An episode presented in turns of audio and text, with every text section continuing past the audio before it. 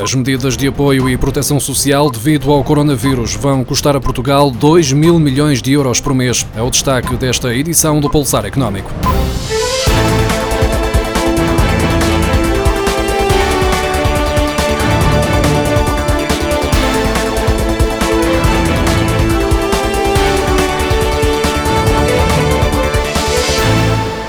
Governo estima custos na ordem dos 2 mil milhões de euros por mês com as medidas de proteção social e apoio a empresas e postos de trabalho tomadas até aqui num cenário que, admite, vai manter-se em evolução. O número foi avançado pela Ministra do Trabalho, Solidariedade e Segurança Social, Ana Mendes Godinho, após uma reunião com os parceiros sociais para discutir a resposta à pandemia do novo coronavírus no país. Dos 2 mil milhões de euros de custos mensais estimados, 294 milhões de euros são o custo previsto para suportar os salários dos trabalhadores a que se vejam forçados a ficar em casa devido à suspensão das aulas até 30 de março.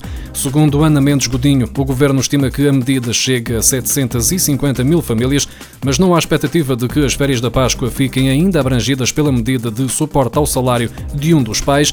A medida só vai mesmo ser reavaliada a 9 de abril. A Comissão Europeia propôs aos 27 Estados-membros um conjunto temporário de medidas para permitir que os países possam ajudar as empresas atingidas pela crise do novo coronavírus sem o risco de violarem as regras das ajudas de Estado. As medidas que devem entrar em vigor nos próximos dias incluem subsídios ou vantagens fiscais até 500 mil euros a empresas em dificuldades. Com o surto do novo coronavírus, muita gente começou a trabalhar a partir de casa ou teve mesmo de ficar em quarentena. Para quem quer evitar sair, a alternativa são as compras online.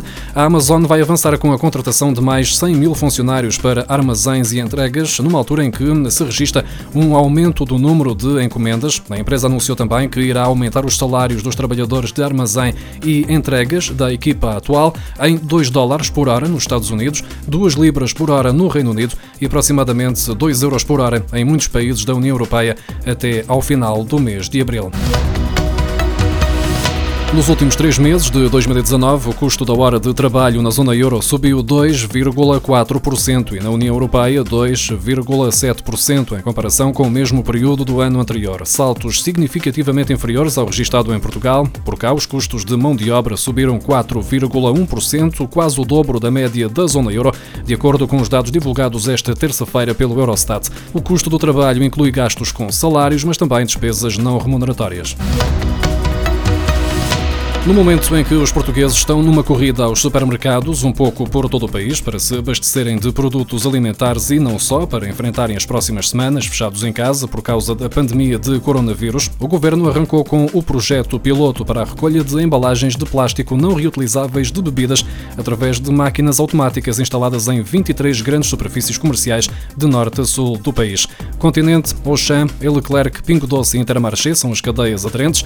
O valor do talão de desconto varia de acordo com a capacidade da embalagem devolvida. As embalagens até meio litro valem 2 cêntimos e as de capacidade superior, até 2 litros, valem 5 cêntimos. Estes montantes podem depois ser utilizados em compras de valor igual ou superior na loja onde as garrafas foram entregues ou doados a uma instituição de solidariedade social. Este projeto piloto serve para testar a implementação do futuro sistema de depósito de embalagens de bebidas em plástico, vidro, metais ferrosos e alumínio, que será obrigatório a partir de 1 de janeiro de 2022.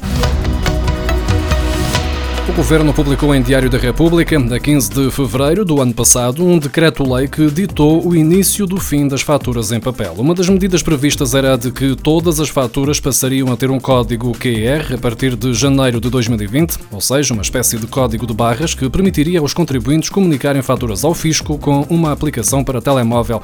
Entretanto, o ano de 2020 arrancou, mas sem sinal de códigos QR nas faturas. A verdade é que o Ministério das Finanças confirma agora que a medida foi adiada adiada para o dia 1 de janeiro de 2021. Os responsáveis dos eh, softwares de faturação têm tudo preparado e referem que este atraso em Portugal não foi verificado noutros países, podendo haver faturas devolvidas porque não cumprem as regras do país de destino. A entidade reguladora dos serviços energéticos lançou um alerta para as más práticas da troca de garrafas de gás e relembra que os estabelecimentos comerciais são obrigados a trocar garrafas de gás por equivalentes independentemente da marca. De acordo com o regulador do setor energético, sempre que a garrafa seja do mesmo tipo, o comerciante é obrigado a receber do consumidor a garrafa vazia na troca por uma cheia, independentemente da marca, sem ter de pagar uma nova caução. Caso o estabelecimento comercial recuse a troca por uma garrafa de gás equivalente, o consumidor pode pedir o livro de reclamações ou em www.livroreclamações.pt. A entidade reguladora dos serviços energéticos disponibiliza ainda no seu site um conjunto de informação e materiais para ajudar os consumidores e recomenda que no momento da compra de uma garrafa se teste se o tipo de gás, a garrafa e a ligação são os corretos.